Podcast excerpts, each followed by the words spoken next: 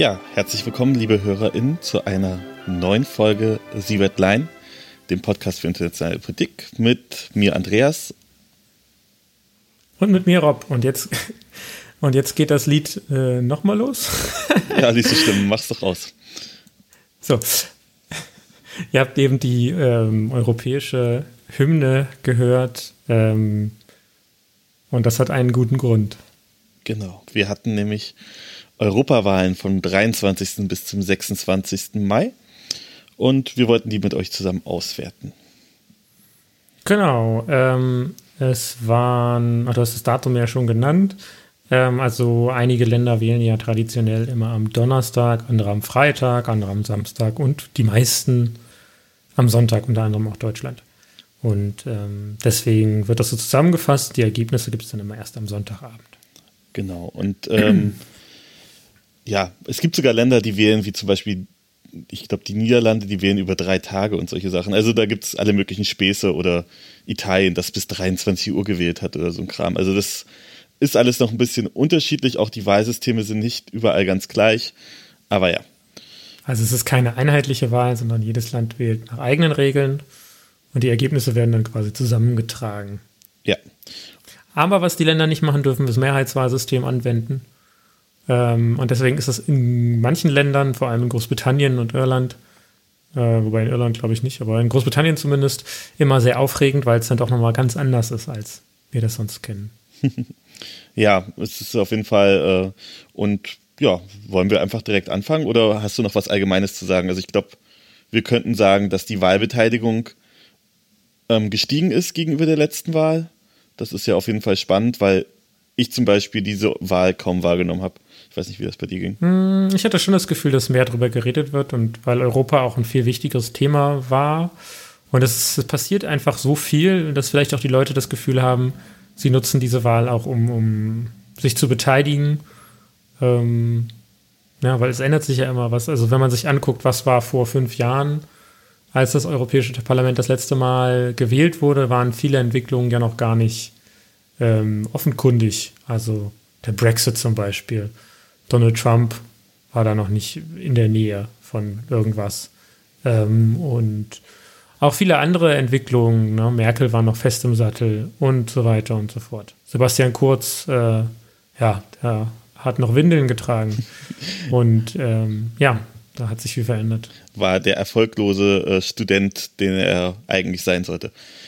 Aber genau. es ist doch schön, dass du mit Sebastian Kurz anfängst. Dann, äh, wir haben uns überlegt, wir machen das wie folgt. Wir machen das alphabetisch nach dem, nach den englischen Namen. Äh, sortieren wir im Prinzip ein bisschen die äh, Ergebnisse und äh, da geht es los mit Österreich, nämlich mit Austria. Und das genau. war ja ganz besonders spannend dort.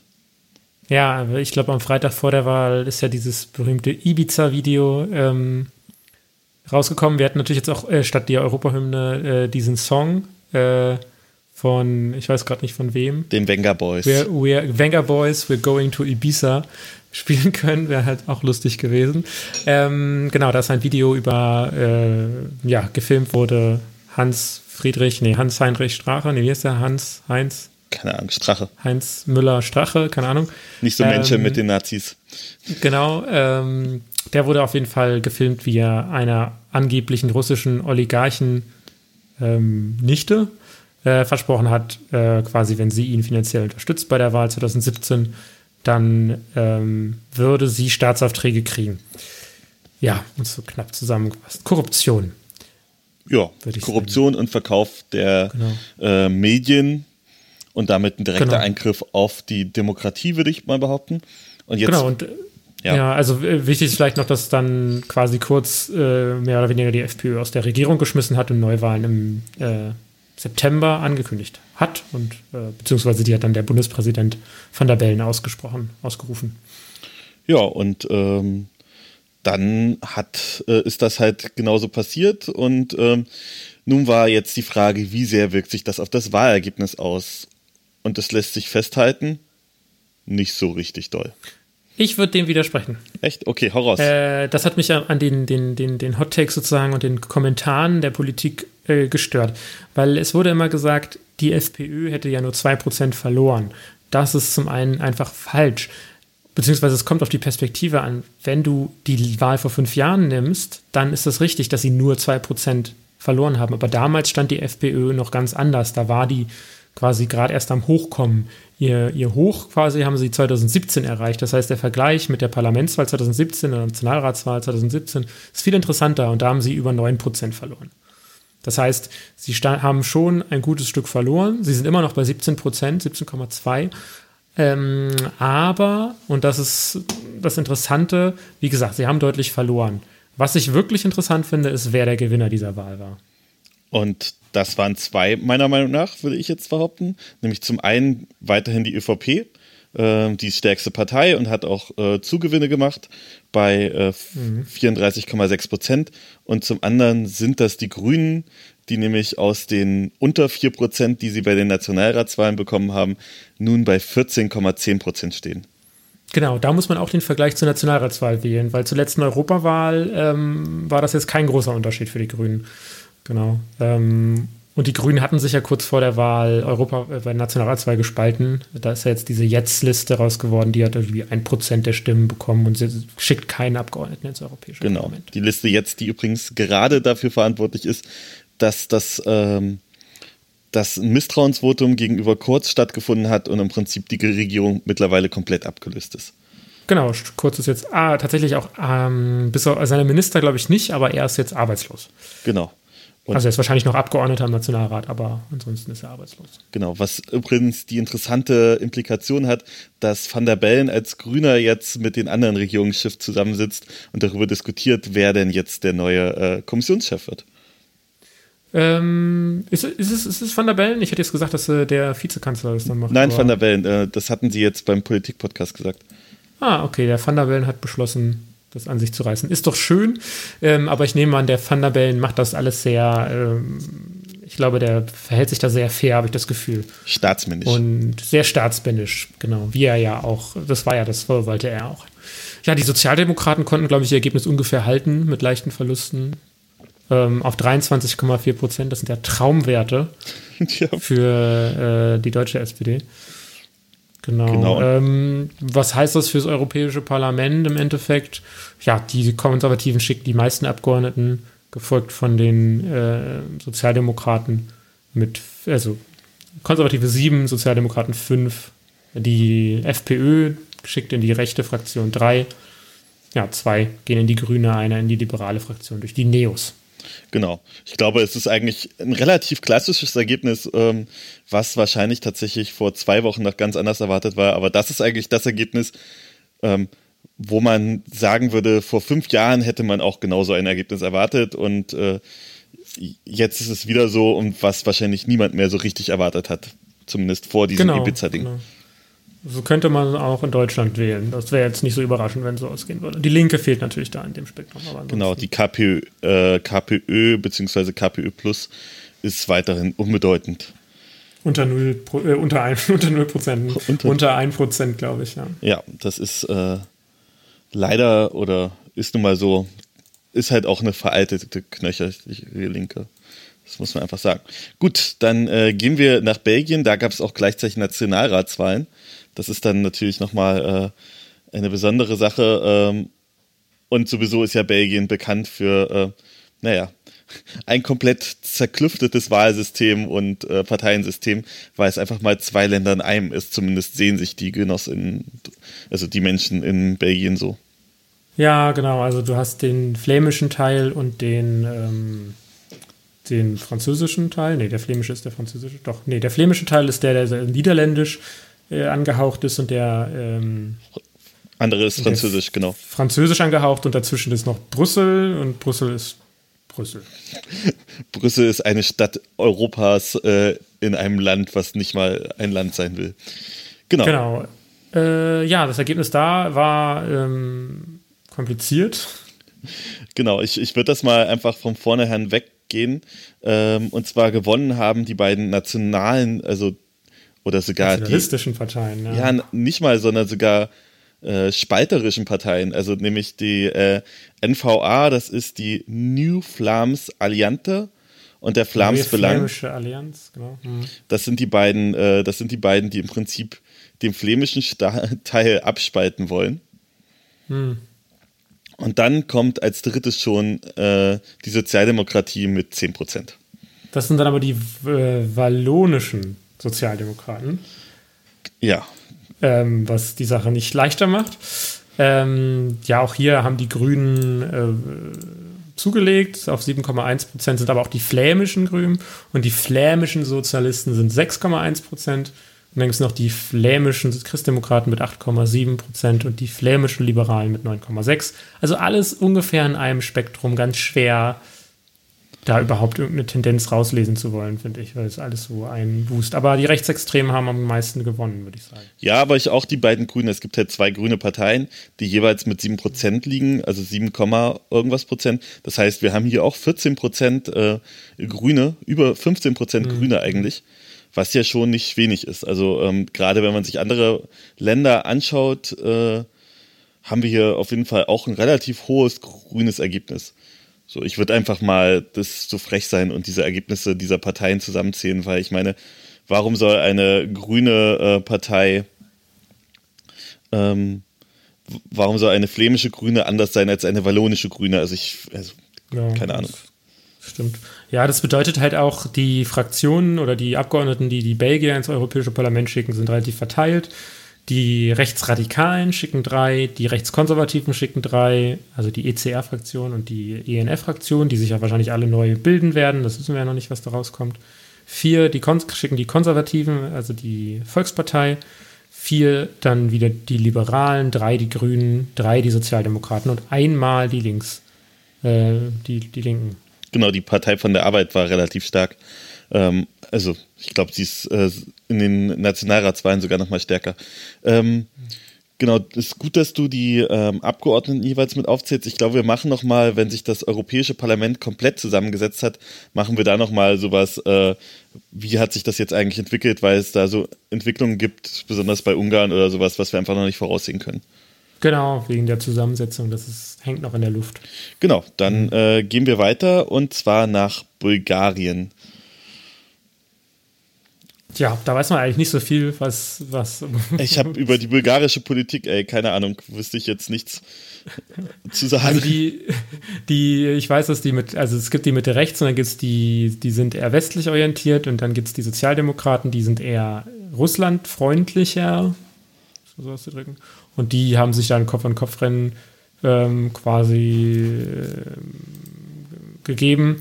Und die Konservativen sind da mit 30 Prozent 30,6 am stärksten rausgekommen. Dann äh, an zweiter Stelle dann die Sozialisten halt mit 24,6 Prozent. Und ähm, ja, dann kommen die Liberalen und die Rechtsextremen. Ist auch super witzig, die äh, ich bin auf der EU-Wahlergebnisse-Seite und da ist äh, bei Bulgarien das Ganze für mich in Kyrillisch. Ich kann jetzt nicht so wirklich was mehr dazu sagen. Also ich habe gleichzeitig noch die Webseite von der Tagesschau auf, da haben sie es alles schön übersetzt. Ähm, leider fehlt da so ein bisschen die, die Angehörigkeit zu den jeweiligen Fraktionen.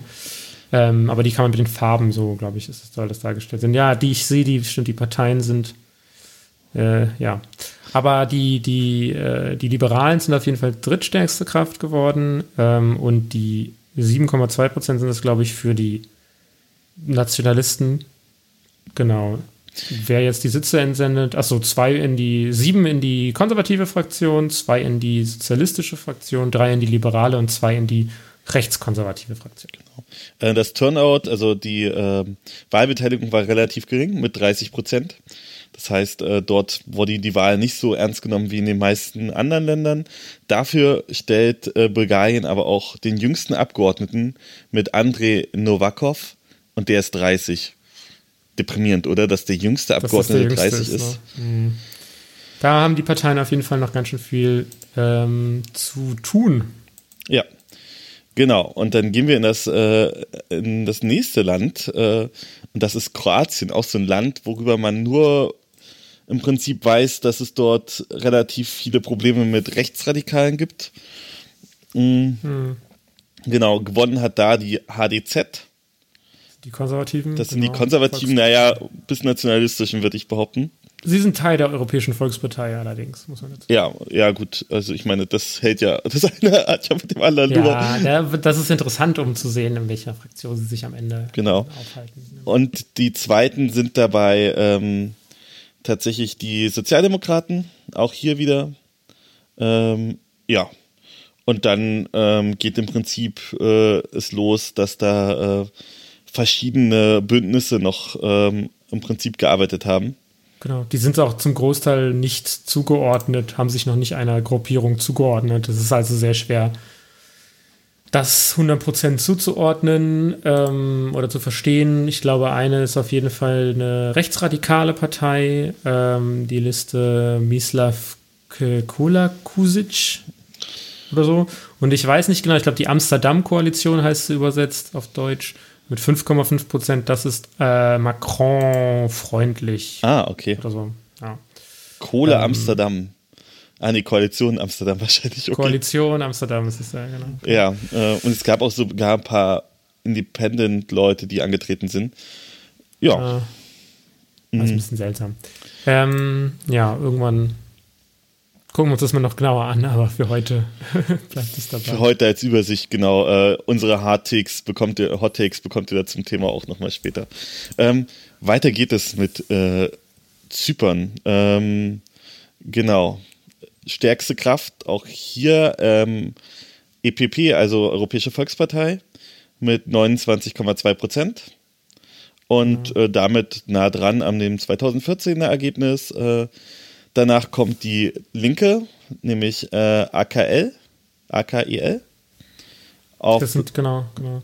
Mit 28 Prozent. Das ist übrigens der einzige und der erste ähm, griechische, nee, nordzypriotische Abgeordnete des Europäischen Parlaments äh, gewählt worden von der äh, ANEL-Partei. Äh, genau, das ist äh, ähm, Nordzypern, muss man dazu sagen, ist äh, ein Gebiet, äh, Zypern ist geteilt in ähm, den griechisch-zypriotischen Teil, das ist das unabhängige Land, und Nordzypern ist äh, de facto äh, ein Satellitenstaat der Türkei. Äh, Besetzt, glaube ich, heißt es. Ne? Ja, nee, ja, nicht so ganz so richtig, aber es ist schwierig auf jeden Fall.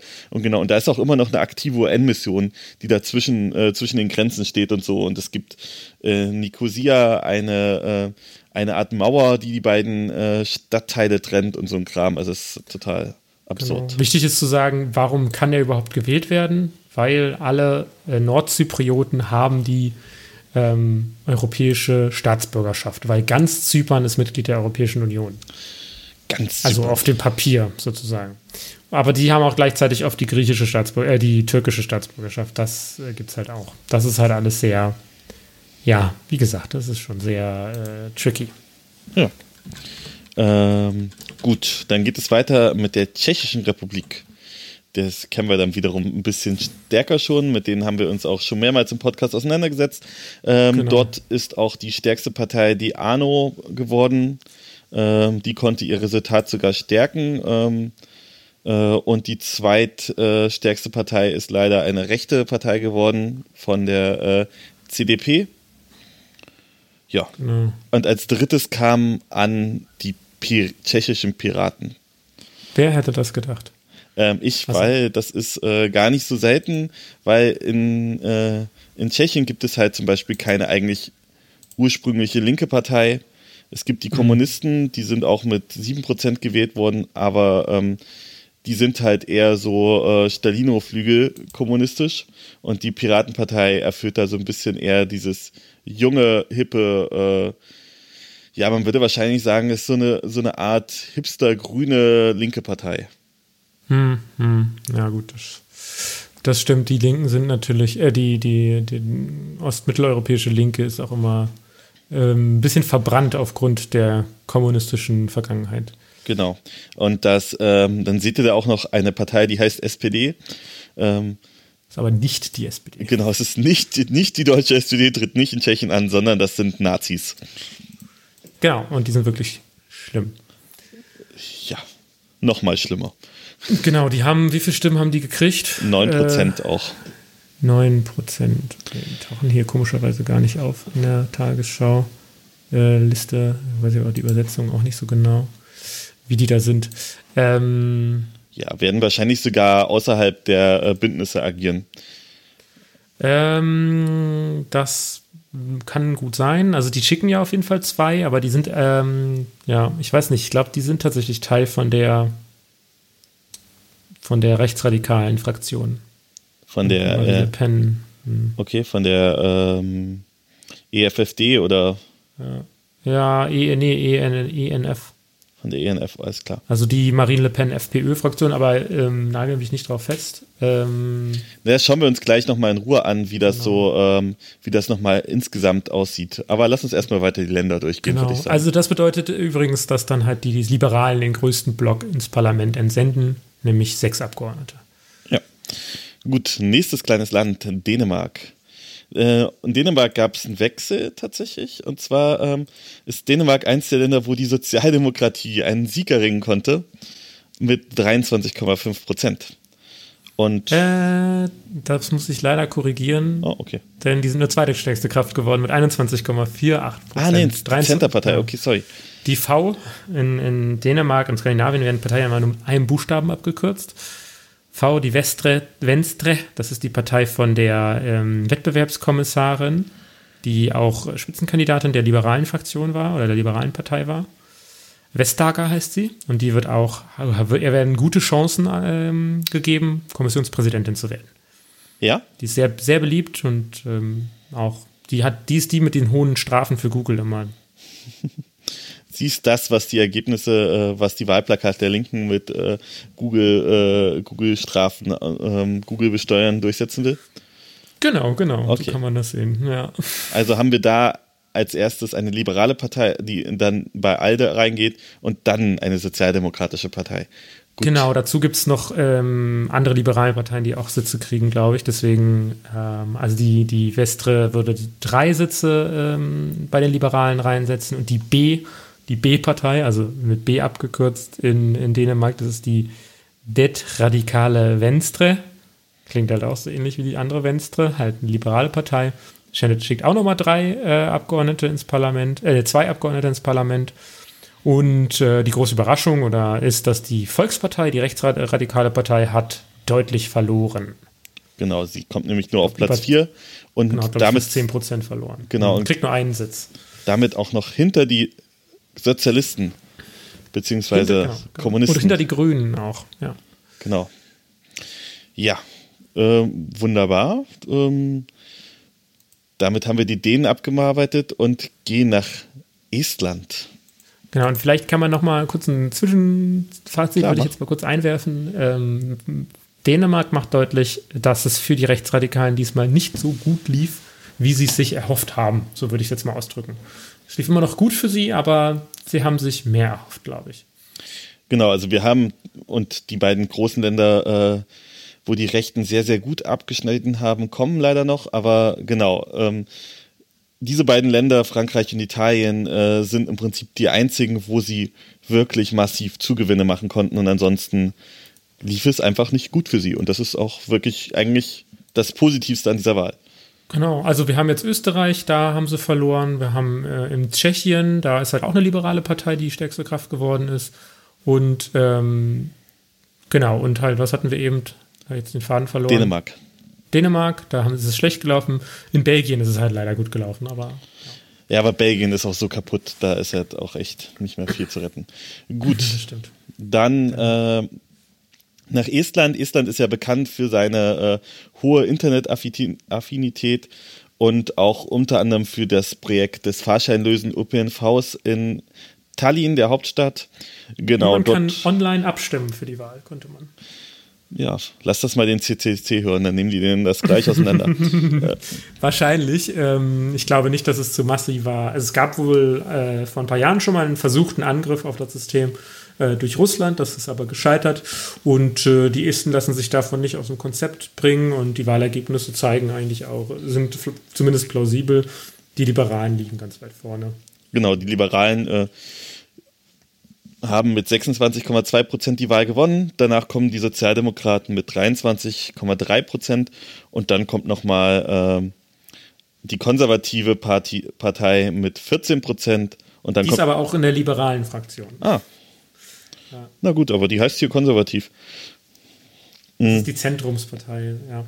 Ähm, genau. genau. und dann kommt äh, die erste rechte Partei äh, mit 10 Prozent. Ja, also es gibt noch die konservative Volkspartei mit 12,7 Prozent, die ist tatsächlich Anhänger von diesem FPÖ, Salvini, Le Pen-Block. Also auch eine rechte die Partei. Schickt, glaube ich, ja, ja, aber ich weiß nicht, wie viele Abgeordnete die reinschickt. Hast, hast du es gerade offen? Äh, ja, klar habe ich das offen. Äh, die schicken, glaube ich, gar keinen rein. Ja, ich glaube, äh, insgesamt schickt ähm, Estland nicht so viele Abgeordnete hinein. Sie schicken sechs, genau, sechs schicken sie rein und ja. ja. Äh, genau.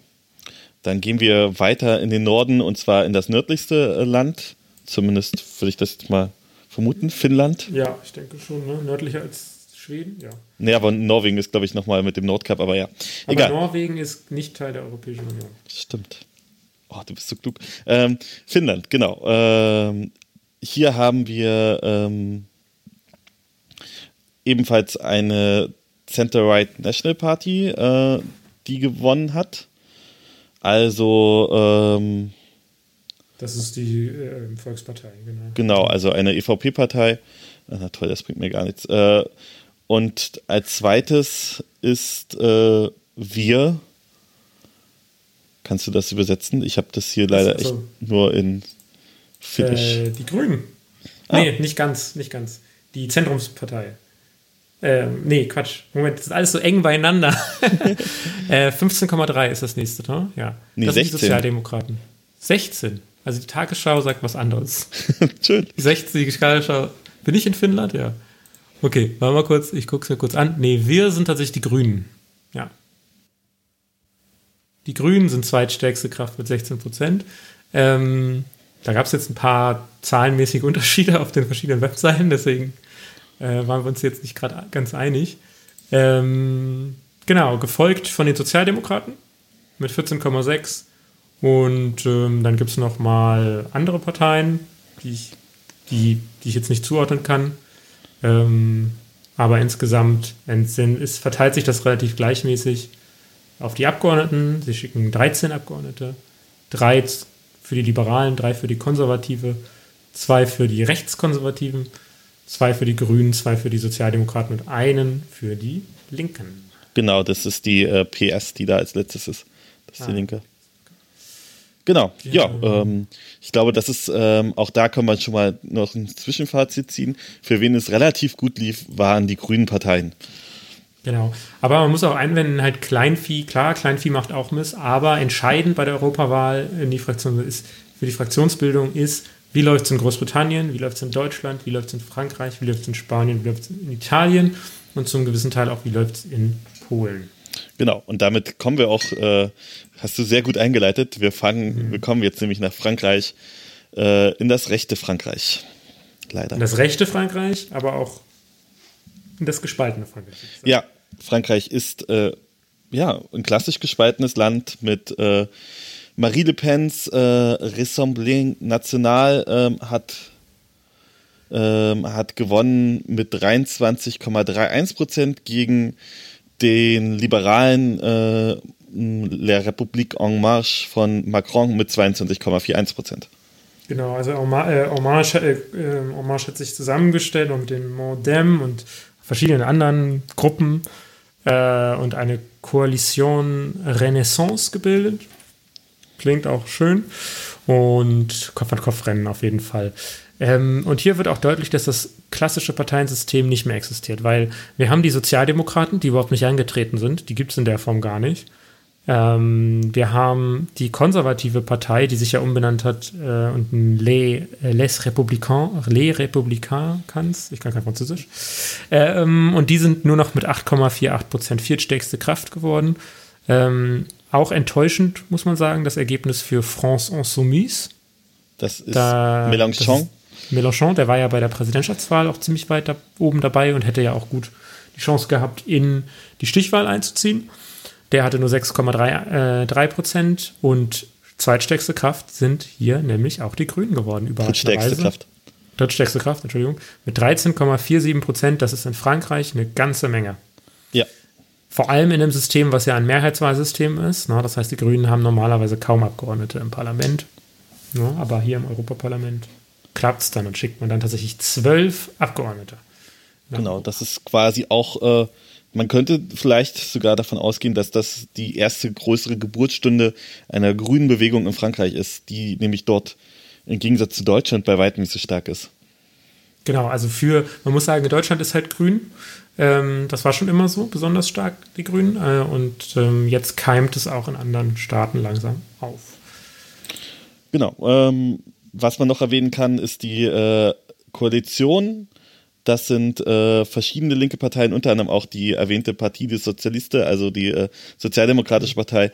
Aber die haben sich zu vier zusammengeschlossen und haben im Prinzip sechs Prozent bekommen. Das ist nichts. Das muss man einfach mal so knallhart sagen. Das, sind, das ist ein, ein Tick mehr. Achso, ja, zu Deutschland kommen wir später noch. Ähm, genau. Äh, ja, genau. Also, wenn alle linken Parteien sich zusammenschließen würden und das wäre das Ergebnis äh, für die Linke, also wenn SPD äh, und Linke sich zusammenschließen würden, antreten würden, würden 6% in Deutschland kriegen. Mit der MLPD, der DKP und keine Ahnung, was da noch so rumkreucht im linken Umfeld, das wäre schlimm. Dann äh, lassen wir Deutschland aus und gehen zu Griechenland. Auch genau, dort haben wir. Äh, Deutschland ist egal, genau. Ja, ne, Deutschland wertet eh jeder aus und wir werden das am Ende auch noch machen, aber hier soll es halt wirklich mal um Europa gehen und äh, alle anderen machen das ja eigentlich so gut wie nicht. Deswegen haben wir gedacht, dass wir konzentrieren uns darauf. Griechenland, ähm, im Prinzip das linke Land in Europa mit einer Syriza-Regierung derzeit. Ähm, man muss leider sagen, ähm, davon konnte äh, diesmal Syriza nur bedingt profitieren.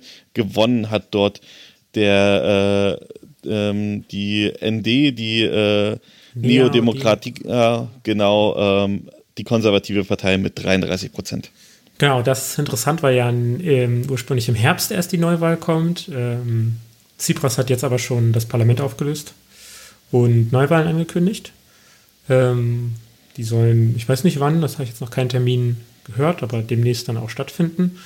Ähm, für Syriza ist natürlich, ich finde es erstaunlich, dass sie noch 23,7 Prozent geschafft haben, ähm, weil die mittlerweile auch sehr unbeliebt geworden sind. Ne, wegen, wegen aber, Kürzungen, die sie durchgeführt haben, die sie aber eigentlich gar nicht mittragen wollten.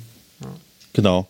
Ähm, die drittstärkste Kraft ist dann schon mit wesentlich weniger Stimmen, nämlich nur, nur noch mit 7,7 Prozent, äh, auch hier wieder ein Bündnis aus PASOK und verschiedenen anderen sozialistischen Parteien. Da muss man sagen, ähm, aber sie sind besser, besser dran als irgendwie bei der letzten Parlamentswahl. Aber ja. Aber das ist halt, also auch da kann man sagen, die Sozialdemokratie hat quasi aufgehört zu existieren. Sie ist genauso, sie ist ein bisschen stärker als die Kommunisten. So, also das ist halt. Ich glaube, genau. die klassische sozialdemokratische Wählerschaft hat sich dann eben auf die Neodemokratiker und vor allem auf Syriza mit übertragen.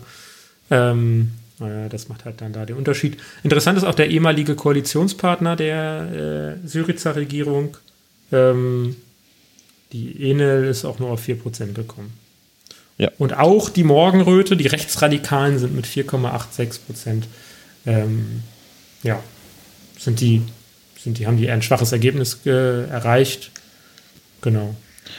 Ähm, genau, ähm, das gleiche gilt unter anderem auch für DiEM25, eine Partei, die ihren Spitzenkandidaten ja in Deutschland aufgestellt hat, weil es hier wesentlich einfacher ist, Sitze zu erreichen. Die hat ähm, de facto einfach keine Chance gehabt. 3%. 3%? Ja, 2,99. Ach ja, 2,99, okay. Mhm. Genau. Ja. Gut, äh, weiter in ein anderes sehr spannendes Land, das Viktor Orban Ungarn. Moment, ich muss Ungarn finden. Hier. Äh, Find mal Viktor Orban. Äh. hier hat die Fidesz äh, und ich würde sie halt rechts, also die rechte Partei Fidesz hat hier ganz klar gewonnen. Ähm, in einer Koalition zusammen mit äh, der KDNP, das ist auch noch eine rechte Partei, äh, hat sie nämlich die absolute Mehrheit von 50, äh, von 52 Prozent gewonnen und steckt, äh, setzt damit im Prinzip den Siegeszug weiter fort. Hm. Ähm, Sie hat auch ziemlich aufgesaugt, zum Beispiel die Jobbik, äh, die noch rechter ist als die Fidesz. Ähm, die ist jetzt bei 6%, die war zwischenzeitlich deutlich höher. Ähm, Genau, ähm, die Jobbik ist zwischendurch mal weniger rechts gewesen als die Fidesz. Also die hatten zwischendurch sogar mal Plätze getauscht. Äh, Jobbik ist auch ganz spannend. Das war ein Studentenprojekt, ein rechtsradikales Parteien, studentisches rechtsradikales ja, es, äh, Parteienprojekt. Ich, habe von verschiedenen Projekten, in denen europäische oder deutsche Studierende auch nach ähm, Ungarn gegangen sind, um dort sich auch mit ähm, Studierenden in Ungarn auseinanderzusetzen. Ähm, und da war tatsächlich wie erschreckend, wie stark die Jobbik da und das Gedankengut, rechtsradikales Gedankengut vor allem bei jungen Leuten vertreten ist. Das ist anders als in Deutschland. Genau. Wo das junge studentische Milieu eher links und grün ist und in Ungarn ist es tendenziell auch, also es ist auch sehr gespalten, aber eben auch rechtsradikales äh, Milieu ist da sehr verbreitet. Dann haben wir äh, mit Democraticus Coalition, also die Demokratische Koalition und Momentum zwei liberale Parteien, die glaube ich auch relativ neu sind. Ich glaube, die soziale Koal äh, Demo äh, demokratische Koalition ist äh, sozialdemokratisch angehaucht. Hm.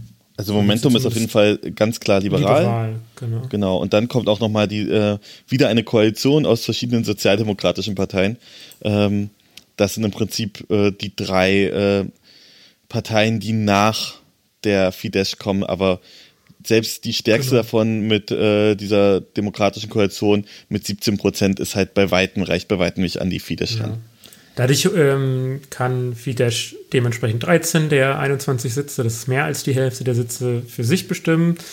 Früher waren sie ja in der Volkspartei, das werden sie jetzt nicht sein. Wir wissen noch nicht genau, was da passiert.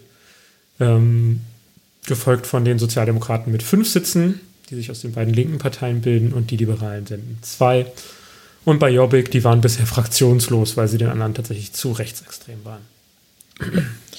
Dann äh, ein Land, was gar nicht beachtet wurde, tatsächlich, auch mit einem relativ, ähm, ähm, eigentlich auch ein relativ spannendes Land, nämlich Irland, kommen wir jetzt.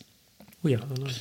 Ähm, Irland hat ja Targets hauptsächlich mit dem Brexit zu tun, tatsächlich, an der sie nicht schuld sind, aber äh, ja, genau. Mit betroffen davon. Also stark betroffen davon, ja. ohne etwas dagegen zu tun zu können. Äh, da ist die stärkste Partei die äh, Fine Gael Party.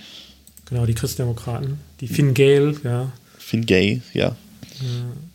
Danach kommen die Independents, das sind bestimmt Liberale. Äh, Moment, wie viel Prozent haben die? Ähm, 23,92. Die sind bei der Tagesschau nicht vorhanden.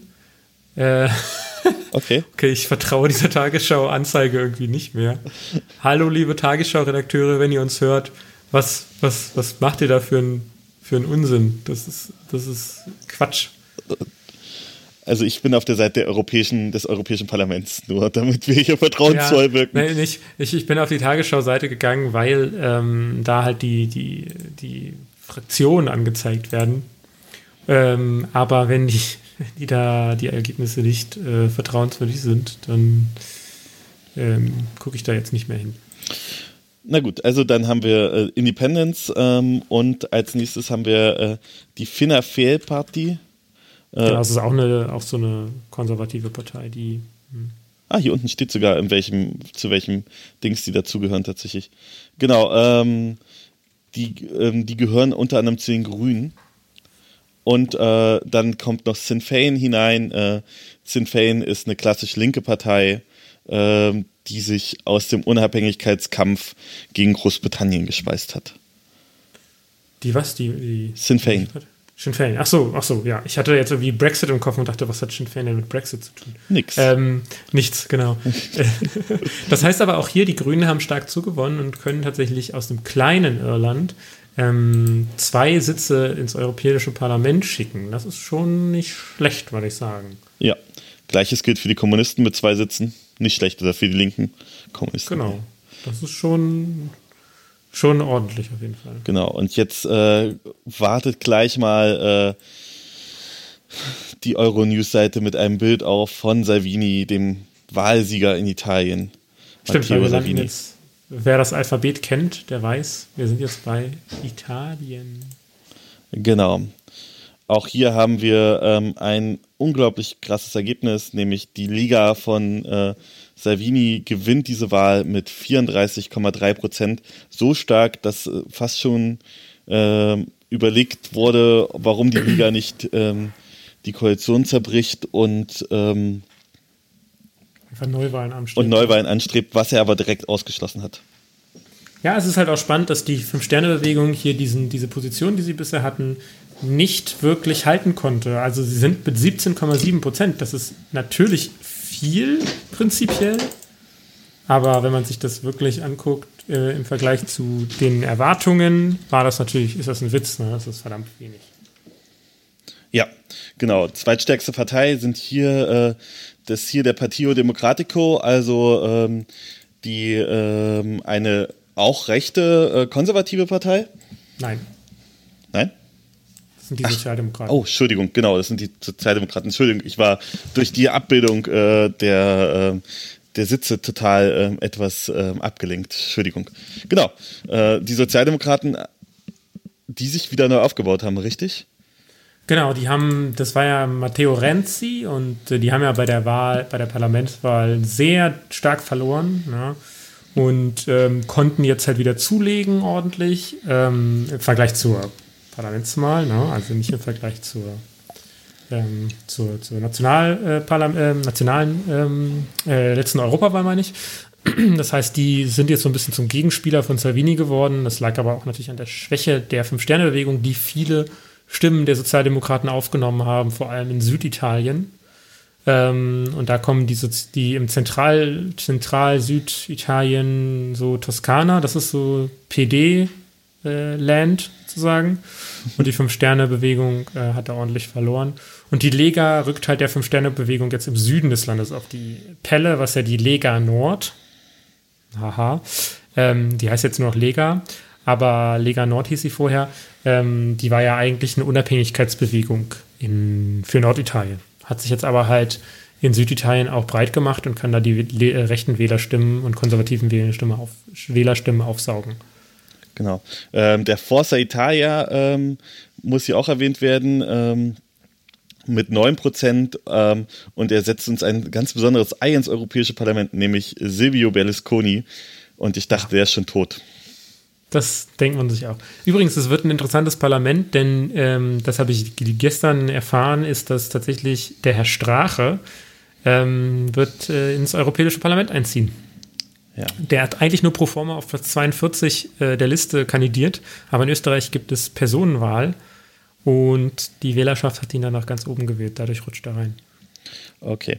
Ähm, insgesamt ist das Ergebnis aus Italien wirklich deprimierend. Man kann nämlich sagen, von den 73 Sitzen, die Italien in das Europäische Parlament schickt, äh, werden 54 von rechten oder rechtsradikalen Parteien ausgefüllt.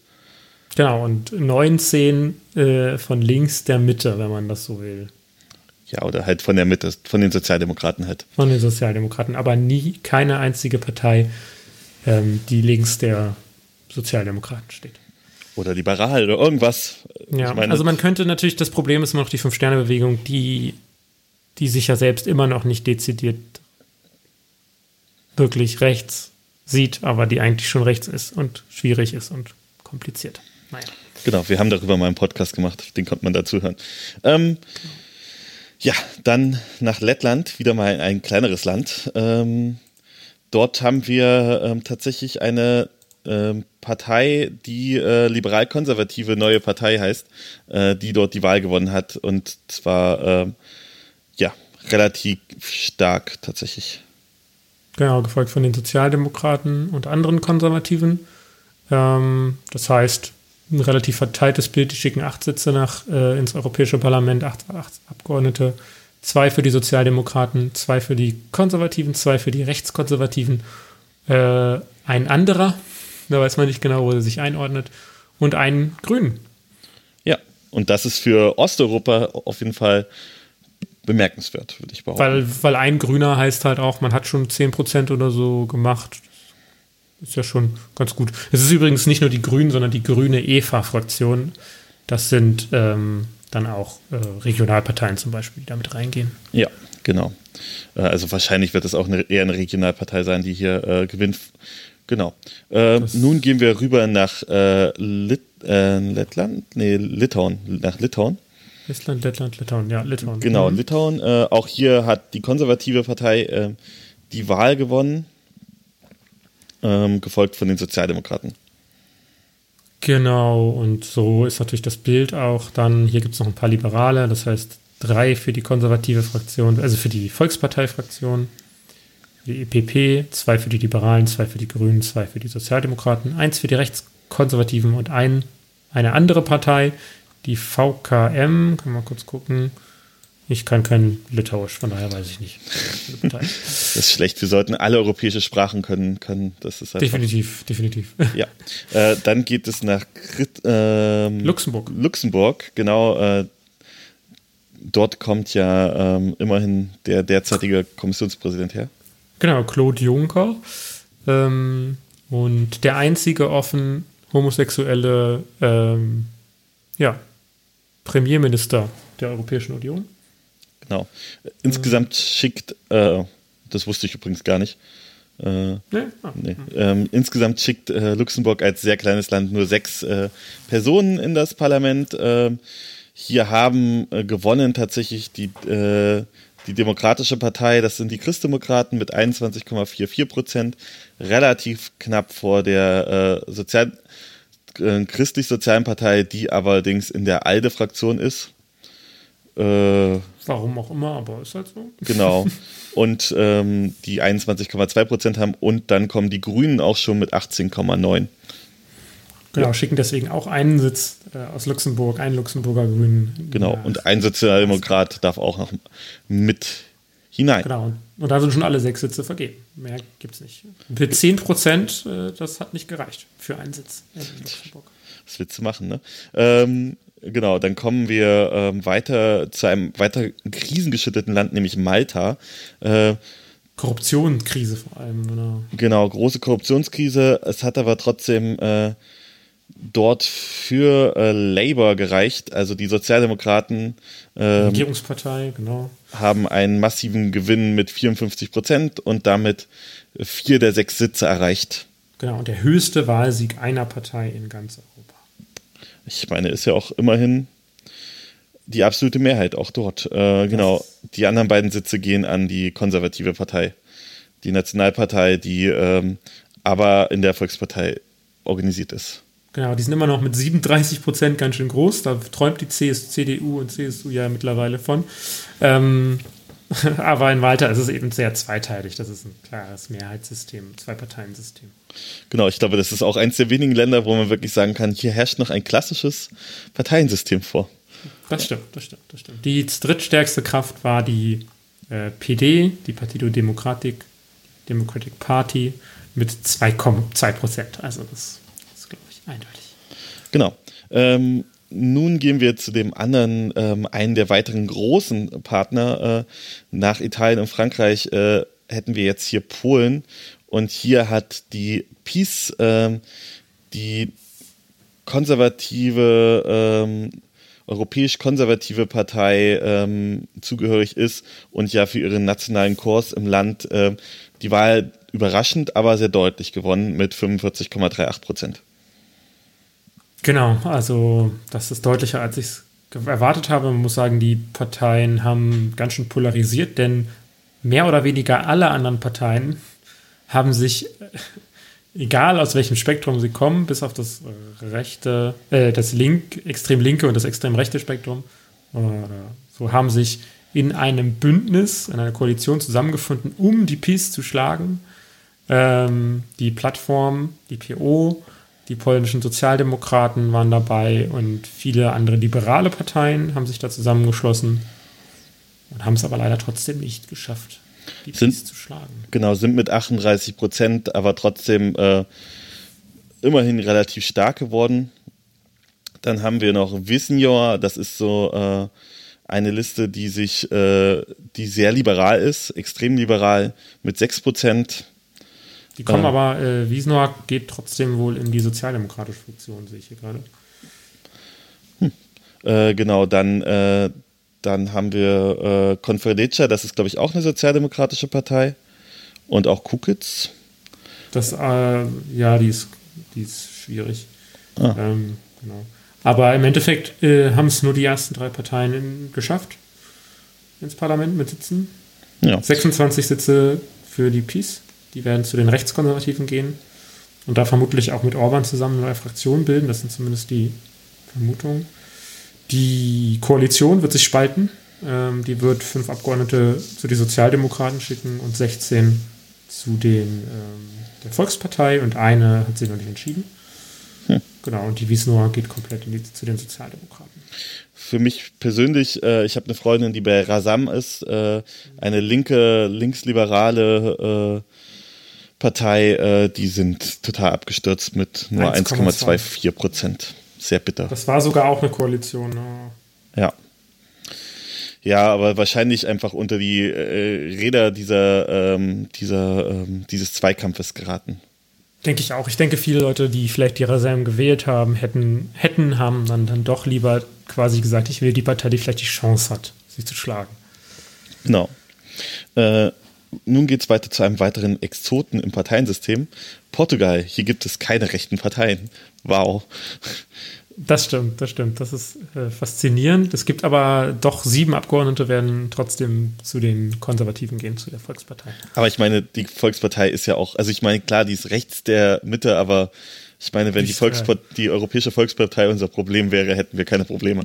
Oder weniger. Das stimmt, das stimmt. Aber gewonnen hat die Wahl trotzdem relativ deutlich die sozialdemokratische PS, die Partido Socialista, mit 33,3 Prozent.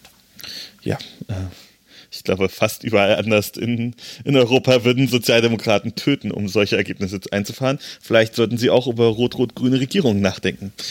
Denn, genau, also zumindest eine rot-rot-grün tolerierte Minderheitsregierung, wie sie in Portugal herrscht. Ähm, und die sind auch, haben auch ganz gut abgeschnitten. Also die BE, die, äh, wie heißt äh, der Block, glaube ich, Bloco de Esquerda, also der Linksblock, wird zwei Sitze ins Parlament schicken und die CDU. Wir haben die SPD in Tschechien, die CDU in Portugal. Das ist übrigens die Partido Comunista, ähm, Portugies. Ich denke nicht, dass äh, die CDU sich damit vergleichen möchte. Ähm, die sind zusammen mit den Grünen in einer Partei im Bündnis schon länger, schon sehr lange. Und die äh, schicken auch zwei Sitze ins Parlament. Ähm, auch noch einen darf die Partido Popular schicken, das ist eine konservative Partei. Und die PAN, die Tierschutzpartei schickt auch noch einen Abgeordneten ins Parlament. Wahrscheinlich zu den Grünen, oder? Genau. ich meine, hey, was willst du machen? Wenn du Tiere schützen willst, musst du halt zu den Grünen gehen. Das ist ja nun mal so. Außer du heißt, bist ein Deutscher von der Tierschutzpartei und gehst in die Linksfraktion. Wie letztes Mal. Und danach hassen dich alle. Ähm, Kannst du auch ja. nichts machen. Genau. Ja. Ähm, gehen wir zu einem, ähm, im Gegensatz zu diesem, zu einem Problemfall. Ähm, und dort äh, nämlich ähm, nach Rumänien. Dort ist nämlich die Sozialdemokratische Partei noch schwieriger als in anderen Parteien, hat deswegen auch nicht die Wahl gewonnen, obwohl sie dort die Regierungsfraktion ist. Ja, wurde deutlich abgestraft, definitiv. Äh, immer noch 22 Prozent. Aber die wollen zum Beispiel, ähm, also der, der lustig ist, der lustig, lustig, naja, aber der Parteivorsitzende der Sozialdemokraten wurde am Tag nach der Wahl zu mehreren Jahren Haft aufgrund von Korruption ver verurteilt. Ähm, man hat damals, äh, das Gericht hat bis nach der Wahl gewartet, um die Wahl nicht zu beeinflussen. Ähm, ja, und hat dann dementsprechend verloren gegen die konservative PNL-Partei, die Partido Nacional Liberal mit ja. 26,7 Prozent. Auch interessant, ein neues Bündnis, was sich extra gegen Korruption stellt. Das ist die Koalition 2020. Die hat sich neu gebildet und ist äh, auf Anhieb auf äh, über 21 Prozent gekommen und wird sich der liberalen Fraktion mit acht Abgeordneten anschließen. Hm. Und damit hätten wir das Bild hier auch schon aufgerollt. Wir haben noch mal einen äh, Rechtskonservativen von Pro Romania. Äh, ja, genau. Und äh, dann äh, können wir Rumänien auch schon wieder verlassen. Wobei ich das äh, mit Pro Romania nicht verstehe, weil da geht ein Abgeordneter in die sozialistische Fraktion und die sozialdemokratische Fraktion und einer in die äh, rechtskonservative Fraktion. Also, hm. was genau deren Projekt ist, ist mir jetzt noch nicht so ganz klar. Vielleicht sind es Piraten. Ja, so ein bisschen klingt so. Naja. ähm, genau. Äh, nun äh, nach Slowakia. Ähm, Slowakei, genau. Genau, ähm, die, in die Slowakei. Ähm, wo wir ja vor kurzem erst Wahlen hatten. Genau. Ähm, diesmal ist es aber leider ein bisschen, ja, ich weiß gar nicht, in welcher Partei. Also die, die, ich glaube, die Koalition, die gewonnen hat, ist tatsächlich die von der Premierministerin. Genau, aber. Präsidentin aber, meine ich, nicht Premierministerin. Genau, dies ist, glaube ich, die Koalition aus der Präsidentin, aber so richtig gewonnen kann man ja jetzt auch nur bedingt sagen. Sie sind aber deutlich stärkste Kraft geworden mit 20,11 Prozent. Genau, aber ich meine 20 Prozent, also stärkste Kraft mit 20 Prozent ist ja. halt auch, das sagt halt auch schon immer viel über das Land, äh, was dort, äh, genau. Also sie, sie schicken auch, das ist halt auch wieder ein Bündnis, das heißt, zwei, wir gehen in die Volkspartei davon, zwei zu den Liberalen. Ähm, die Smer, das sind ja die Sozialdemokraten, aber das sind, also wenn man links ist, dann sympathisiert man mit denen nicht, denn das ist die von dem äh, Fico, dem ehemaligen Ministerpräsident, der äh, während der Flüchtlings, ähm, während sehr viele Flüchtlinge auch durch die Slowakei äh, kamen, war der extrem radikal und ähm, hat ja, ja meiner Meinung nach sehr volksverhetzende Äußerungen auch getätigt. Ist definitiv nicht sozialdemokratisch, meiner Meinung nach. Aber auch nicht, was das angeht. Aber die gehen trotzdem in die Sozialdemokratie rein, ne? Natürlich. Das ist so ein bisschen der Viktor Orban der Sozialdemokratie. Ne? So wie die Rumänen, die sind tatsächlich ausgeschlossen worden aus der sozialdemokratischen Fraktion. Aber die Slowaken sind noch dabei.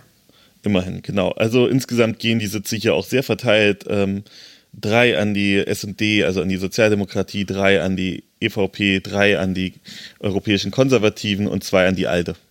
Genau, und zwei wissen es noch nicht so ganz genau, genau. was sie wollen. Von den 13 Sitzen. Ja, genau. Das das sind die, äh, weiß ich nicht, kann ich auch nicht übersetzen. Ähm, Dann ab nach Spanien. Wo Slowenien hast du jetzt einfach unterschlagen. Oh, das tut mir leid. Äh, Entschuldigung. Das Ehemaliges äh, jugoslawische Teilrepublik Slowenien. Genau. Die, die schickt nämlich wie viele Sitze? Acht Sitze ins Parlament. Auch eher eins der kleineren Länder, aber dafür einen klaren Wahlsieger, nämlich eine Koalition aus äh, ähm, aus konservativen Parteien. Genau, genau. Ähm, gefolgt von den Sozialdemokraten, die schicken dann zwei Sitze, die Liberalen kommen dahinter knapp auch zwei Sitze und einen Sitz für eine andere konservative Partei. Einfach und klar geklärt. Äh, Wahlsieger sind sie hier mit 26,4 Prozent. Und ja, ansonsten viele kleine Parteien, die sich auf, aufreihen. Okay, und jetzt nach Spanien. Ja, zur roten Iberischen Halbinsel. Ja, das letzte, äh, die rote Bastion genau. äh, Europas. Die äh, Sozialist Sozialdemokratische Partei hat hier ganz, ganz klar die Nase vorne und mit 32,84 Prozent auch ein Traumergebnis für eine sozialdemokratische Partei. Definitiv. Und äh, in Spanien ist es ja so, da, da werden auch die Regionen, wie in Großbritannien, schicken einzelne Abgeordnete, aber halt nur eine Handvoll Regionen im Endeffekt. Deswegen kommen ein paar Regionalparteien auch rein. Ähm, so, das heißt 23 für die Sozialdemokraten, 12, 20 Prozent erreicht immer noch die PP, die Partido Popular, das ist die korrupte Partei von ehemaligen Ministerpräsidenten Rajoy. Ähm, die CES, die Ciudadanos, mit 12 Prozent schicken sieben Sitze ins Parlament zur liberalen Fraktion. Was relativ viel ist, oder? Das ist gar nicht äh, überraschend. Das ist, das ist so, nee, das ist in Ordnung. Das war bei der Parlamentswahl ähnlich. Okay. Ähm, es folgt dann, und das ist natürlich ein bisschen enttäuschend, mit nur 10% Unidos Podemos. Und zusammen mit den Katal Katal Catalunya in Kommunen und Barcelona in Kommunen, das sind halt eben katalanische Bewegungen, ähm, und die verlieren ordentlich, ich glaube, sieben Prozentpunkte oder so. Genau, dort sind die stärksten Verluste für die äh, Linke innerhalb des Europäischen Parlaments zu betrachten mit äh, nur noch sechs Sitzen. So, da ist ein nicht ganz unbekannter, nämlich Pablo Iglesias, letztes Mal ins Europäische Parlament gewählt worden. Ähm, das hat jetzt diesmal, kandidiert er ja nicht, aber ähm, das ist auf jeden Fall deutlich schlechter abgeschlossen. Ähm, dafür ist leider die rechtsradikale Vox-Partei ähm, hat es geschafft, mit, aber nur 6 Prozent. Was heißt nur? Aber trotzdem drei Sitze ins Parlament schicken. Genau. Ähm, ich wollte noch sagen, dafür ist diesmal wieder ein sehr bekannter äh, äh, Mensch bei dieser Koalitionsliste, nämlich äh, der äh, Herr Puigdemont äh, ist nämlich in dieser Koalition tatsächlich als Kandidat mit gewesen. Ich dachte, ja. der durfte nicht kandidieren, weil er ein, gesuchter Verbrecher ist. Doch, er durfte nur, um seinen Sitz im Parlament wahrzunehmen, müsste er vorher auf die äh, Verfassung in Spanien schwören. Oh, okay. Das heißt, er wird nicht seinen Sitz annehmen, aber er hätte theoretisch Ach, die Möglichkeit. Ist, der ist bei Unidas Podemos, hat er mitgemacht. Naja, da ist ja die Koalition auch von den äh, Katalanen mit drin. Nee, die sind in der anderen Koalition.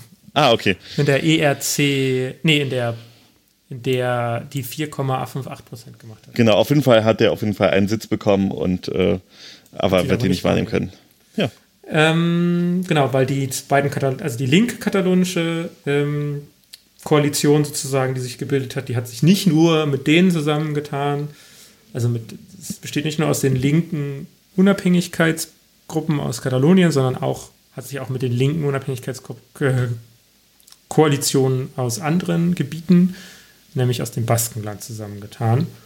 Und die eher konservative Unabhängigkeitsgruppe, katalonische, die hat sich eben auch mit den eher konservativen aus Valencia, äh, Unabhängigkeitsparteien aus Valencia und dem Baskenland zusammengetan. Die kriegen, glaube ich, beide die gleiche Anzahl an Sitzen, nämlich äh, nee, die Linken kriegen drei, die, Recht, die Konservativeren zwei. Genau, und dann gibt es noch eine Partei, die aus dem Baskland ist, die kriegt einen Sitz. So, das komplizierte Spanien. Ja, aber trotzdem auch, äh, ich glaube, man könnte das, dieses Ergebnis unter anderem als Sieg einer Mitte-Links-Regierung äh, genau verkaufen oder sehen. Denke ich, denke ich auch. Und die Grünen schicken hier übrigens auch drei Abgeordnete ins Parlament. Ja, gut, dann äh, geht es weiter nach Schweden in das äh, Land von Greta Thunberg. Genau, und äh, wer Überraschung, die Grünen haben hier deutlich verloren. Ähm, genau, weil sie nämlich, äh, das ist eine, äh, wurde mir von Menschen aus Schweden gesagt, weil sie nämlich nicht radikal genug sind.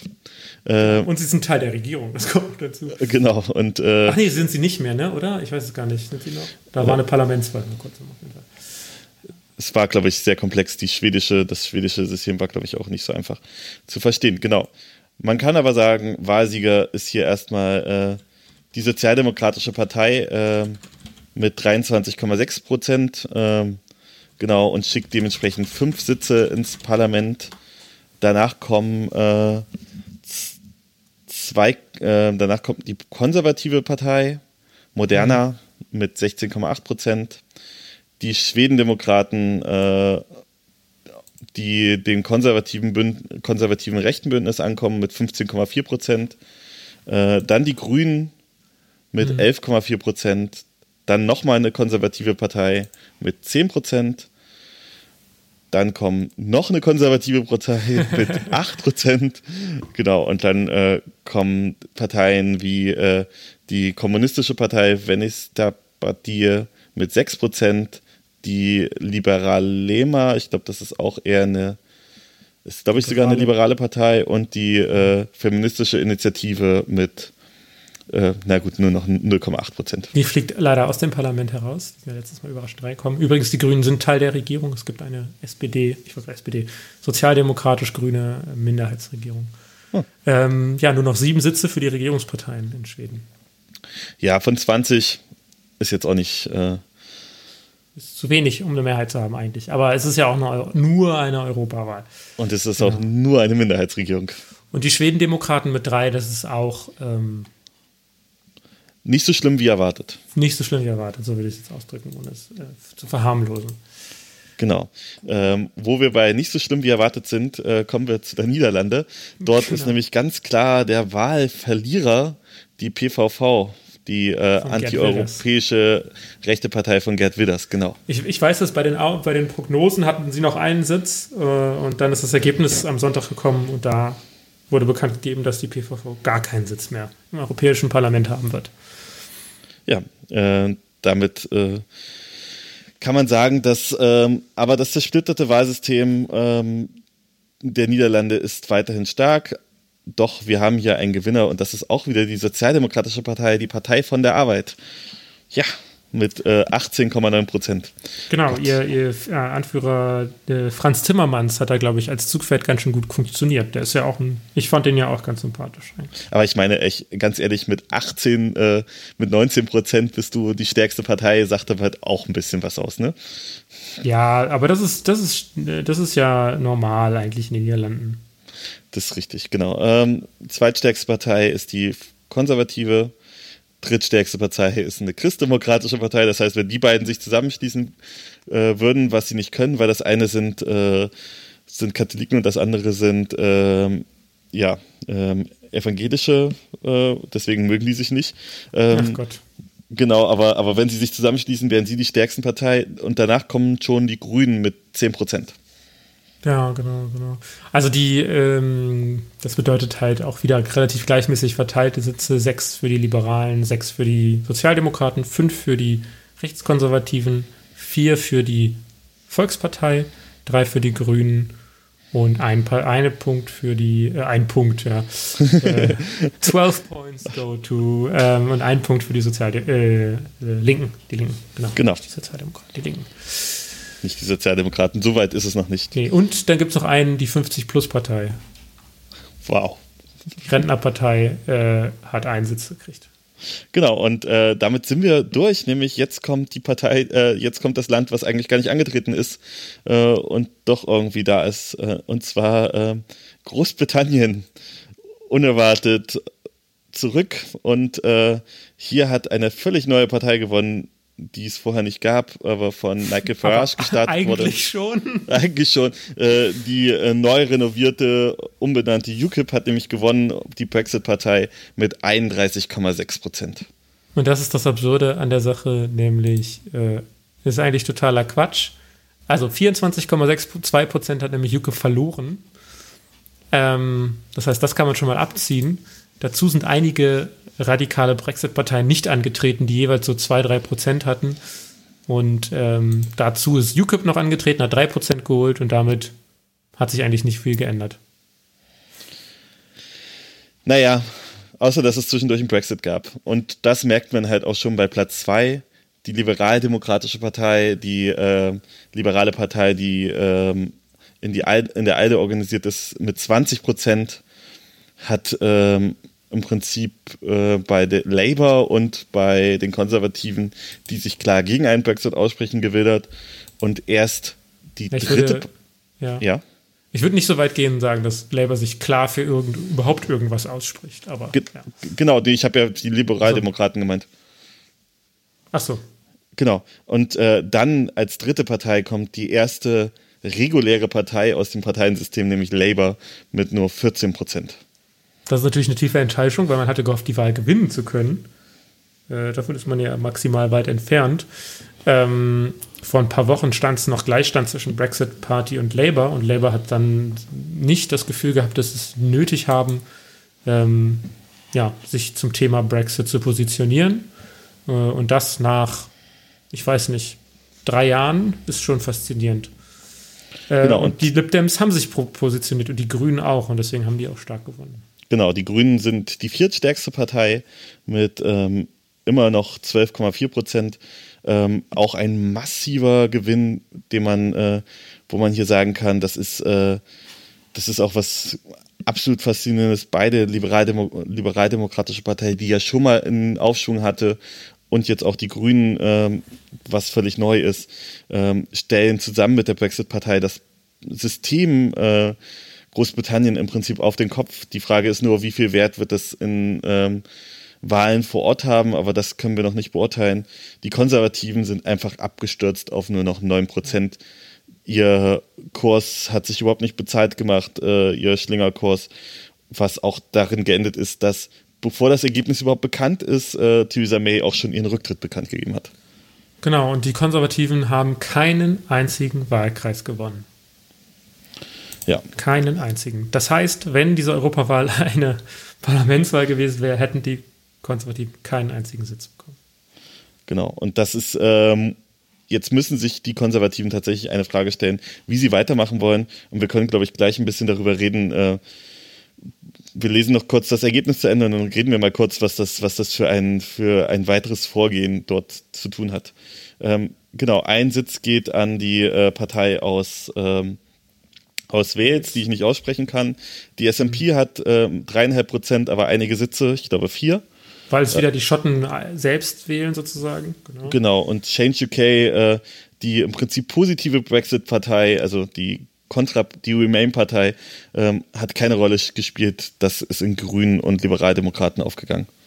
Genau, und UKIP kriegt auch keinen Sitz, welch Wunder. Ähm, in Nordirland äh, schicken, glaube ich, die Sinn Fein einen Sitz, die DOP einen Sitz und die Alliance, die so dazwischen sitzt, auch einen Sitz. Genau, alles drei Frauen. Genau, das habe ich auch gehört. genau. Ähm, lass uns mal kurz darüber reden, was das äh, heißt. Ähm, wir haben ja jetzt mit Großbritannien, die im Oktober spätestens eigentlich äh, ihren nächsten Brexit-Termin haben. Ähm, Vielleicht. Ja, und wir haben vor ähm, eine neue ähm, oder einen neuen Premierminister, wo wir noch nicht wissen, wer das ist. Ähm, was sagst du? Was, was sagt uns dieses Ergebnis? Hau mal ein bisschen was raus. Also, Kannst eh nichts falsch machen. ich habe verschiedene, ja, also es, es, ist, ich denke mal, es ist ziemlich sicher, dass Marche, äh, Republik En Marche zusammen sich mit ALDE zusammenschließen wird, also die liberale Fraktion. Und das bedeutet, dass die Liberalen ordentlich zulegen ähm, und kombiniert mit dem Gleich Verlust im Gleichschritt, also beide Sozialdemokraten und Volkspartei verlieren jeweils 38 Sitze, vermutlich, ähm, bedeutet das, dass die Große Koalition tot ist. Das heißt, wenn, selbst wenn sich die Sozialdemokraten und die äh, EVP sich sicher sind oder sich einig sind, dann haben sie keine Mehrheit und können keine europäische Politik machen. Ähm, das heißt, die ALDE wird sehr viel an Einfluss zugewinnen, da bin ich mir ziemlich sicher. Und das heißt auch, ähm, was den Kommissionspräsidenten angeht, wird sich das verändern. Ähm, was natürlich eine positive Nachricht ist, ist, dass die Rechtsradikalen nicht so stark zunehmen konnten, wie wir ja, befürchtet haben. Momentan wird geschätzt, dass sie 73 Sitze bekommen. Das sind 37 mehr im Endeffekt. Da können aber natürlich noch welche dazukommen. Ähm, da können aber auch noch welche weniger werden, man weiß es nicht, ähm, wo die sich neu sortieren. Ähm, aber äh, ja, dass sie jetzt hier ähm, drittstärkste Kraft werden, ist ziemlich ausgeschlossen. Und auch ein großer Verlierer sind die konservative Fraktion. Das lag aber jetzt, war eigentlich klar, weil ja die britischen Tories sowieso nicht mehr teilnehmen sollten und die stellen ja den Großteil dieser Fraktion. Äh, das ist auf jeden Fall eine spannende Entwicklung und eine Entwicklung ist, dass die Grünen mit 16 Sitzen dazu gewonnen haben, wo auch einige Gruppen noch dazukommen können. Zum Beispiel die drei Piraten aus ähm, aus ähm, Tschechien oder andere kleinen Splitterparteien, die bisher noch nicht im, im Parlament waren, könnten natürlich noch dazukommen. Ähm, dann können die Grünen auf über 70 gehen und das ist eine Überraschung, weil die Grünen eigentlich vor ein paar Wochen oder vor ein paar Monaten ähm, kurz davor waren, komplett abzustürzen.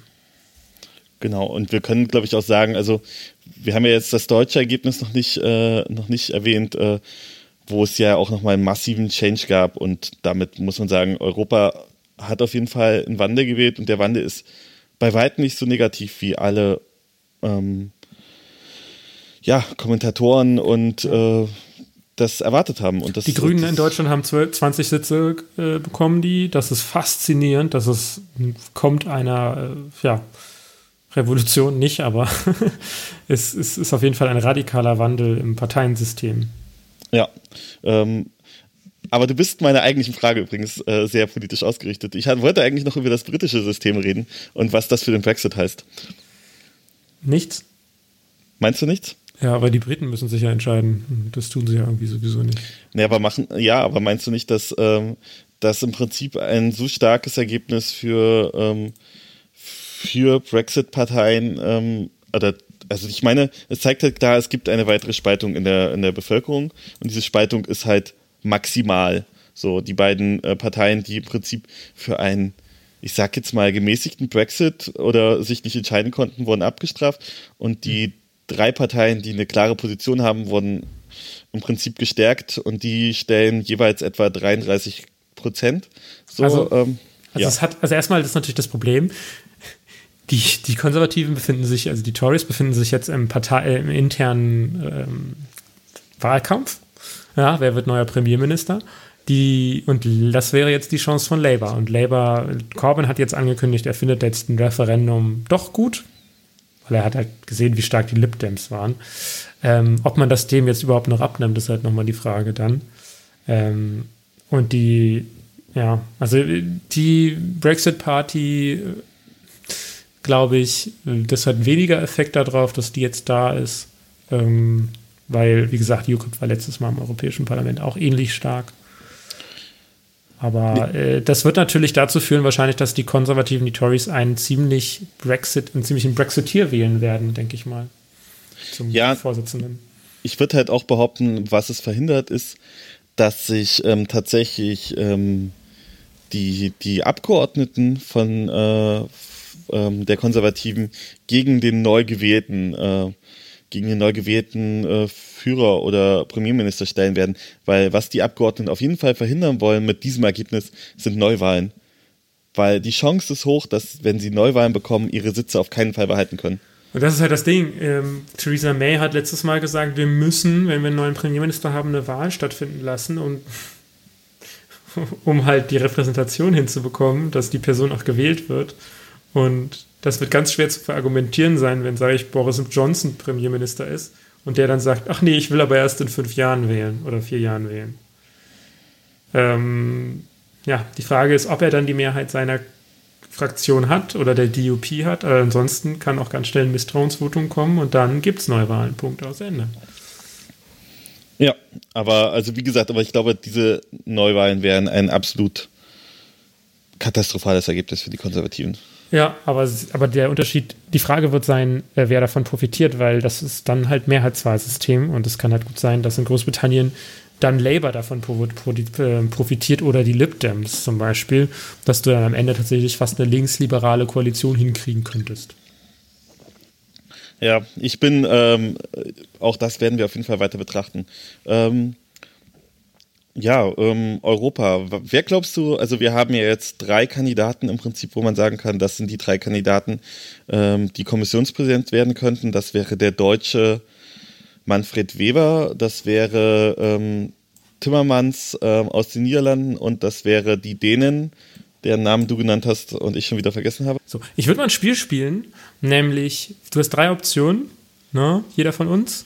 Mhm. Ähm, einmal dein Traumpick sozusagen für den Kommissionspräsidenten. Das war das erste. Dann den realistischen Pick und dann die, also was, was wahrscheinlich sein, was du als wahrscheinlich für wahrscheinlich hältst, und die Wildcard quasi, womit keiner rechnet. Was du denkst, was das sein könnte.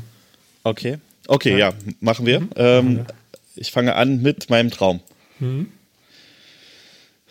Ähm, ja, ich glaube tatsächlich, dass mich mit Timmermans am besten leben könnte, äh, weil es ein klassischer Sozialdemokrat ist und äh, ich äh, in der Linken bin und auch mich selbst als, als Linken sehe, aber äh, ich glaube, mit einem Sozialdemokraten an der Spitze der Kommission wäre ich schon gut bedient. Ähm, Dein Traum? Mein Traum. Timmermans wäre auf jeden Fall auch ein Kandidat dafür, aber wenn ich richtig radikal gehen würde, dann würde ich sagen Scar Keller von den Grünen wäre einer meiner Traumpicks, weil damit natürlich die Kommission dann wirklich grünen Anstrich bekommt und auch einen sozialen Anstrich, weil sie immer wieder, Ska Keller ist halt eine linksgrüne, definitiv. Das heißt, die setzt sich auch für soziale Politik ein. Sie setzt sich für humane Politik an den europäischen Außengrenzen ein. Das ist eins ihrer Hauptthemen, Migration.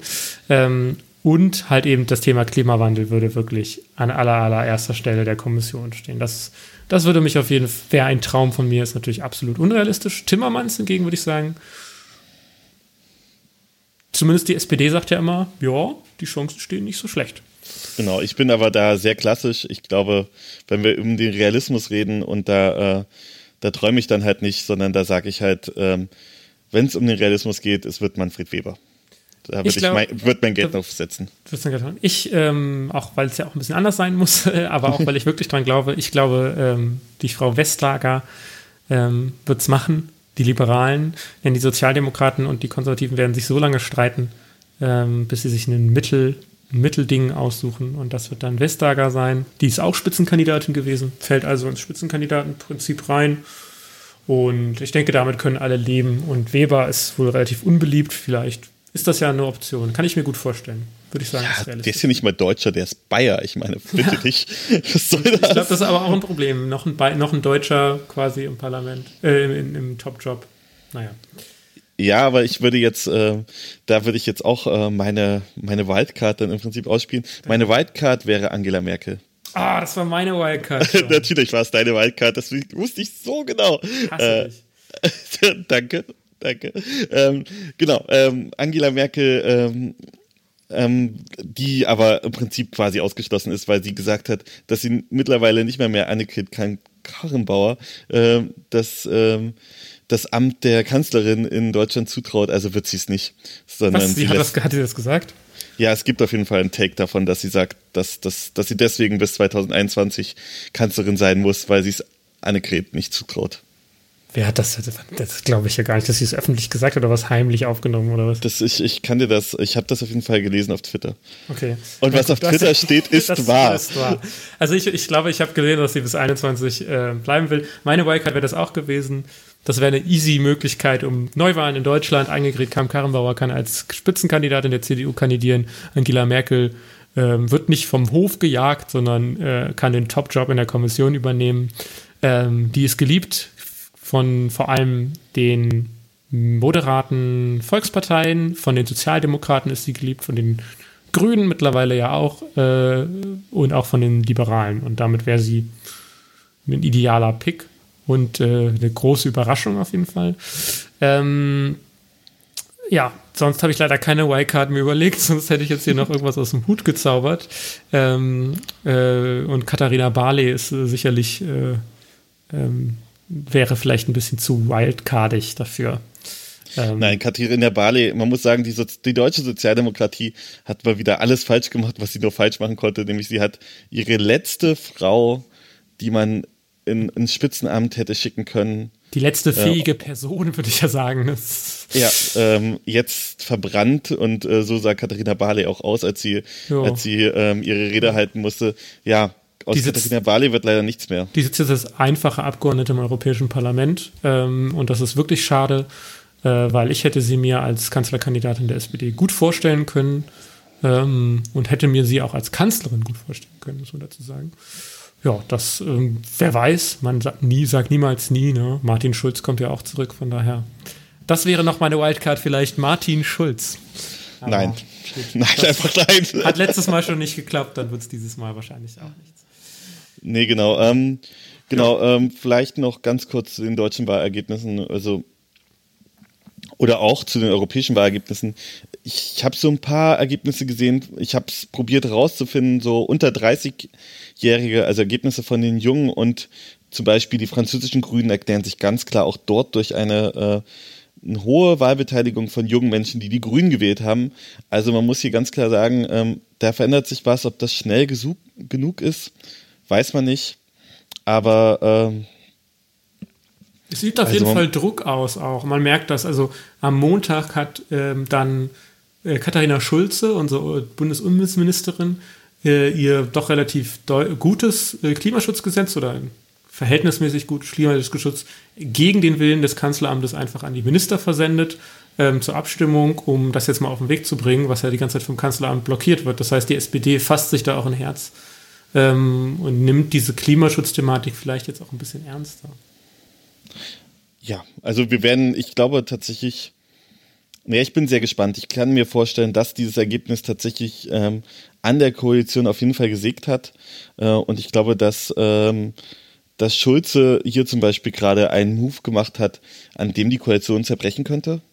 Weil ein unabgesprochenes Rausschicken einer Parlamentsvorlage mit dem Thema, wo sich gerade alles, zumindest in Deutschland, drum dreht, da muss man ganz klar sagen, das ist ein Move, ähm, wenn das nicht durchgeht, könnte die SPD daran sagen, das zerbrechen lassen. Ich glaube nicht, dass sie es tut, weil warum sollte sie etwas tun, ähm, was, äh, was irgendwie taktisch klug wäre? Also von daher.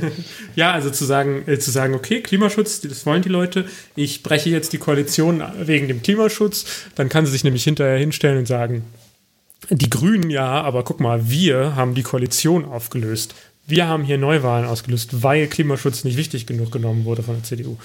Aber ähm, vielleicht macht sie da auch einfach nur das Bett für die Grünen dann. Das ist halt äh, eine andere Frage. Ja, also ich, äh, ich, ich, bin, ich bin sehr gespannt. Also ich bin ähm, genau, insgesamt auch gespannt. Ich weiß gar nicht, was sind die großen, äh, die großen Dinge neben dem Brexit, die, ähm, die Europa angehen muss, wo jetzt Reformen kommen? Brexit, ähm, Klimaschutz, da das sind auf jeden Fall wichtig. Ähm, und dann halt die Thema Rechtsstaatlichkeit. Das ist, wird wichtig sein. Ne? Wie umgehen mit Ungarn, Polen und anderen Staaten, die offen brechen mit ähm, rechtsstaatlichen Prinzipien möglicherweise auch Italien in Zukunft. Das weiß man ja nicht genau. Ähm, ja, und ich glaube, das ist auch ein, ein wichtiges Thema äh, neben dem Klimaschutz und dem Brexit. Ja. Ansonsten ist es natürlich die reine Zukunft der EU. Also die EU muss sich halt immer noch überlegen, wie sie demokratisch werden will, weil demokratisch ist das Parlament erst dann, wenn es tatsächliche Macht hat. Und momentan hat es das nicht. Das Parlament kann nicht die Kommission vorschlagen, kann auch nicht den Kommissionspräsidenten vorschlagen, es kann auch nicht mal eigene Gesetze vorschlagen. Und solange sie das nicht tut, ist die EU auch nicht demokratisch. Und dann ist die Europawahl im Endeffekt eine nette Sache, aber wirklich was verändern tut sie nicht. Naja, wobei wir feststellen, dass sie eine ganze Menge verändert hat, allerdings viel mehr auf nationaler Ebene als auf äh, europäischer Ebene. Genau, aber sie ist nicht in der Lage, direkte Kontrolle auszuüben, wie es eigentlich in einem Staat sein muss, in einem demokratischen Staat. Und da merkt man, dass die EU halt eben kein Staat ist. Ja, ähm, gut. Ich glaube, wir machen hier auch einfach einen Deckel drauf, jetzt einfach mal. Ähm, Lang genug weil, geredet, genau. Genau. ähm, und setzen, ähm, sagen jetzt weiter, ähm, machen jetzt weiter. Wir können noch mal ganz kurz ähm, die aktuellen anderen Themen erzählen. Das ist natürlich weiter der Brexit. Das ist äh, ähm, eine vermutliche Neuwahl in den äh, Österreich. Nee. In Österreich als auch in Israel, äh, weil dort keine Koalition zustande gekommen ist. Zumindest ähm, stand jetzt. Sie haben noch einen Tag Zeit. Und ähm, ja, es, ist, es gibt eine massive Veränderung im Sudan, äh, die positiv zu lesen ist. Auf jeden Fall, ja, das sind die großen Themen der Zeit. Genau, es ist natürlich auch noch mit dem Iran viel passiert. Wir waren ja jetzt schon lange nicht mehr auf Sendung sozusagen. Ähm, USA, Iran, auch ein wichtiges Thema. Besprechen wir nächstes Mal. Und ähm, genau, damit. Wir hoffen, euch hat dieser kleine Überblick über die europäischen Wahlen und die Wahlergebnisse gefallen. Und äh, ja, lasst uns gerne einen Kommentar da und äh, wir freuen uns. Bis dann. Tschüss.